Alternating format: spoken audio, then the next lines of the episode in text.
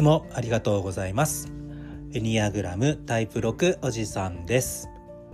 タイプ6の視点から得た日々の気づきを共有することで少しでもタイプ6の皆様が生きやすくなることを目指しているラジオです。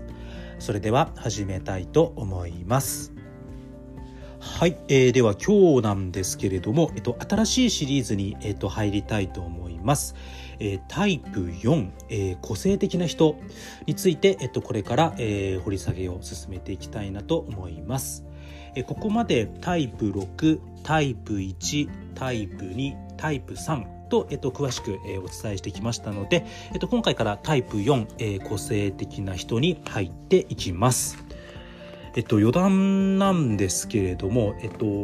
私は実は子供が3人おりまして、えっと、男の子男の子女の子なんですけど一番下の女の子が、えっと、今5歳なんですね。で多分なんですけどタイプ4個性的な人っぽいなと思って見ています。まだまだねあの当然その親としてこの子の性格タイプはこれだって決めつけてしまうことが一番危険だとは思うんですけど個人的には。ただこの子の性格タイプって何なんだろうなっていう想定をねえーと、しておくことによって、えっと、その想定に合わせてこの子にはこういうふうにした方こういうことにするのは OK だけど逆ですね。これやるの NG みたいな。のを、えーと、なんとなく想像して分かっておくだけで全然やっぱりその子の将来変わってくるんじゃないかなと思いますので今んとこ私の娘はタイプ4個性的な人なんじゃないかなと思います。でさらに、えーと、私の人生を振り返ってみてやっぱりその何て言うかな本当の意味でエニアグラムをしっかりやりだした367以前のは振り返ってみてもやっぱりよく分かんないんですよね自分の周りにいた人がタイプいくつだったって正直。でそのエニアグラムを一生懸命やりだした、まあ、367以降で考えた時にあんまり僕の周りにタイプ4個性的な人っていなかったんですよ。うん、なので今回娘がこうタイプ4っていうのはあのタイプ4かもしれないっていうのは私にとってもすごくこう驚きと発見と挑戦で。うん、あのタイプ6である私がタイプ4かもしれない娘に対してどういうふうに関わっていくのがいいのか、うん、これすごくこうチャレンジだなと思ってまして。で今回こうやってこうタイプ4個性的な人についてやっぱりこうやってこうポッドキャストで発信するのにあたって改めて一からねこうタイプ4個性的な人をしっかりこう私自身も勉強し直すっていうのはあのすごくこう楽しみな、うん、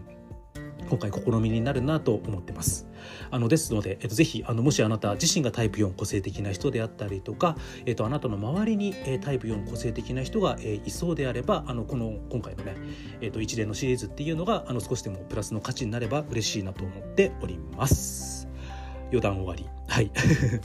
じゃあでは、えっと、タイプ4個性的な人について、えっと、まず掘り下げをしていきたいと思います。えっと、今日はタイプ4個性的な人の大枠の概論ですね。えっと、タイプ4個性的な人とはこんな人だよっていうことをざっとお伝えしていきたいなと思っています。えタイプ4個性的な人、えアーティストであり、えロマンティックな人であり同時に、え憂鬱な人であり、えー、唯一美を信じる主義者唯美主義者であり、えー、悲劇の犠牲者であり特別な人であるというのが、えー、と本に書いてあるタイプ4個性的な人の特徴になります。えー、フィーリングセンターに属していて、えー、可憐法内の有利型はい、そして、えっと、ハーモニクスタイプの、えー、反応型に属するというのがタイプ4個性的な人になります。えー、フィーリングセンターに、えーと、いますので、えーと、基本的に、えーと、今まで話してきたタイプ2、えー、タイプ3タイプ4というのが、えー、とフィーリングセンターにあたりますので、えー、と過去に意識が向きやすく、えー、過去を振り返るということはいいこともやっぱり振り返りますけど悪いことも振り返っちゃいますので、えー、と結果、えー、恥の感情を抱きやすいです。え周囲からの関心を自分に集めるというニーズがとても強いのが、えフィーリングセンターで、えっと、周囲から関心を集めることによって自分自身のアイデンティティを作る、うん、なので自分自身の存在意義存在価値アイデンティティが欲しいという気持ちを強く持っているというのがフィーリングセンターになります。はい、えー、可憐法内の有利型になりますのでこの点はタイプ9であったりとかタイプ5、えタイプ4がこの有利型になります。えストレスがかかった時にそのストレスもの元ストレス元に対してストレス元から離れることによってストレスに対処しようとします。はい、えー、ハーモニクスタイプの反応型になりますので、えー、タイプ4タイプ6タイプ8がこの反応型のくくりになります。えストレスがかかってそのストレスを何とかしようと思って可憐法内有利型、えストレス元から離れることによってストレスを解消しようとするんですが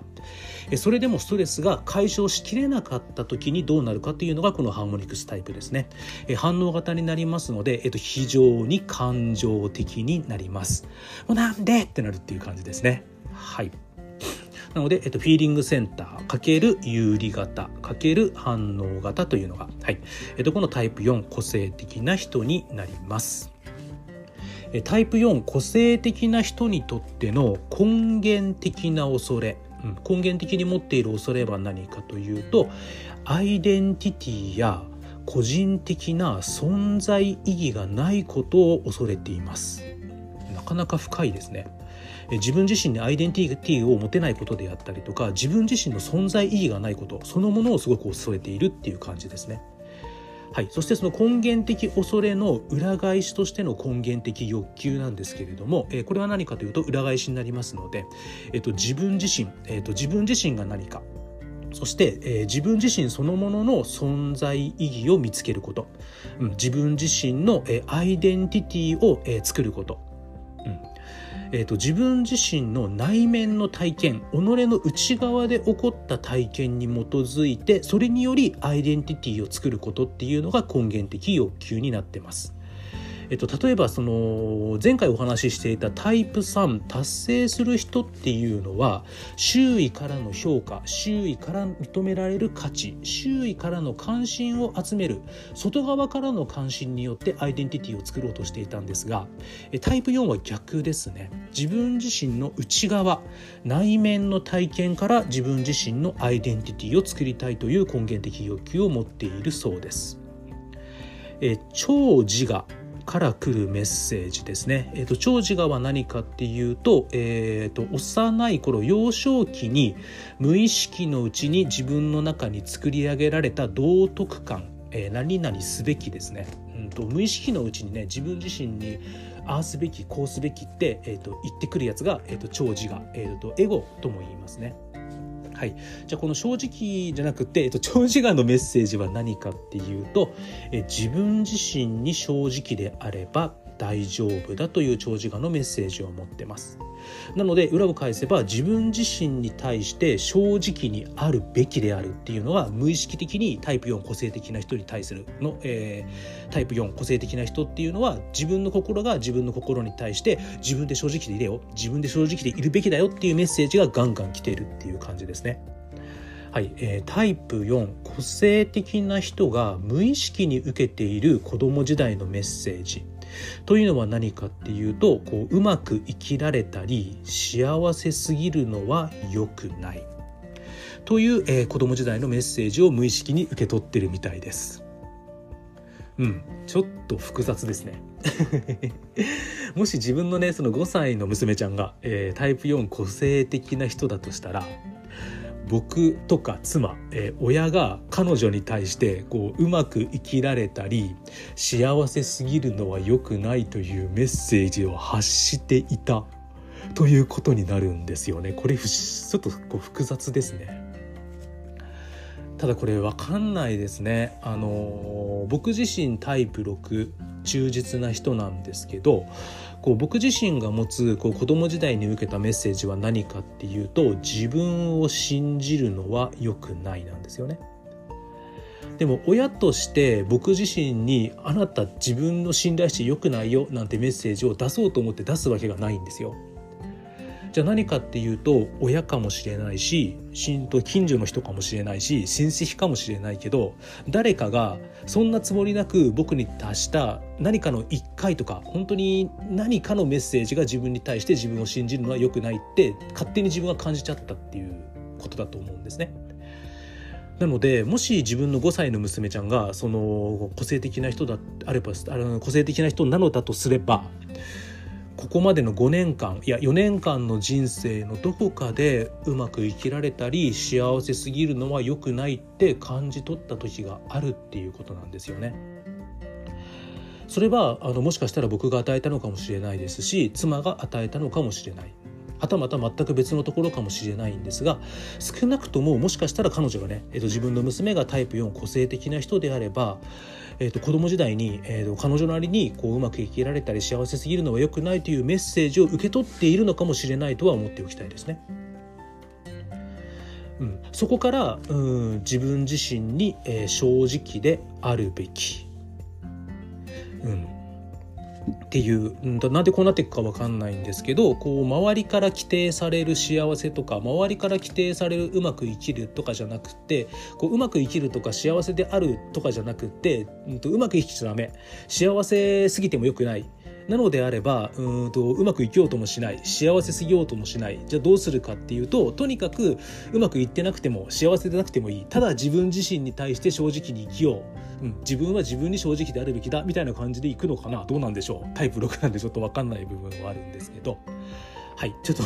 散らかりましたね。はい。で、えっと、タイプ4、個性的な人が持つ囚われは妬みになります。はい、タイプ4個性的な人の分裂の方向は通常段階のタイプ2になります。そしてタイプ4個性的な人の統合の方向は、えタイプ1、え健全な段階のタイプ1改革する人になるということです。えっと、とりあえずあのまずはタイプ4の、えっと大枠ですね、えっと、ざっと伝えさせていただきました。えっと、非常にアーティスティック、えっと、芸術を愛する人ですね、えっと、美を愛する人です。あとはすごいロマンティストですね。えっと、反面とても憂鬱な感情を抱えていたりとか、こう悲劇のヒロインを演じがち。そして自分自身は人とは違う特別な人だということを、えっと、良くも悪くもね、えっと、思いがちな人というのがこのタイプ4個性的な人になります。根源的な欲求として自分自身の内側の体験に基づいてアイデンティティを作ることっていうのをすごく求めていて子供時代にはね、えっと、うまく生きられたり幸せすぎるのは良くないというメッセージを受け取り長寿が自分の心が自分の心に無意識に発しているメッセージっていうのは、えっと、自分の心に正直であるべきというメッセージを出しているというのがタイプ4個性的な人の大枠になります。そうですね。あの自分自身の周りにこう実はタイプ4個性的な人がいた経験が私実はあまりなくって。なので今回こうやってこうタイプ4について発信するのをこうどれぐらいねこう伝わるように話せるかっていうのはすごくちょっとこう不安なところがあります。はい出た不安。タイプ6が抱えがちなこのね不安ね。ね、出ちゃいますよね。うん、ただあの自分の娘がねタイプ4かもしれないということもありうん今回タイプ4について、えー、しっかり勉強し調べ発信することっていうことに対してすごくあの楽しみに感じておりますのであのもしあなた自身がタイプ4であったりとか、えー、聞いていただいているあなたの周りにね、えーと、タイプ4もしいらっしゃるようでしたら、えーと、少しでも価値ある放送になるように、えーと、一生懸命、えー、調べて、えー、なるべくこう正確にフラットに話をしていきたいなと思っております。はい、じゃあ今日もたくさん聞いていただいてありがとうございました。じゃあ次回はこのタイプ4個性的な人、大枠話した話しましたので、次はこのタイプ4についてより深く、細かく掘り下げていきたいなと思っております。はい、じゃあ次回もよろしくお願いします。今回もたくさん聞いていただいてありがとうございました。エニアグラムタイプ6おじさんでした。それでは失礼します。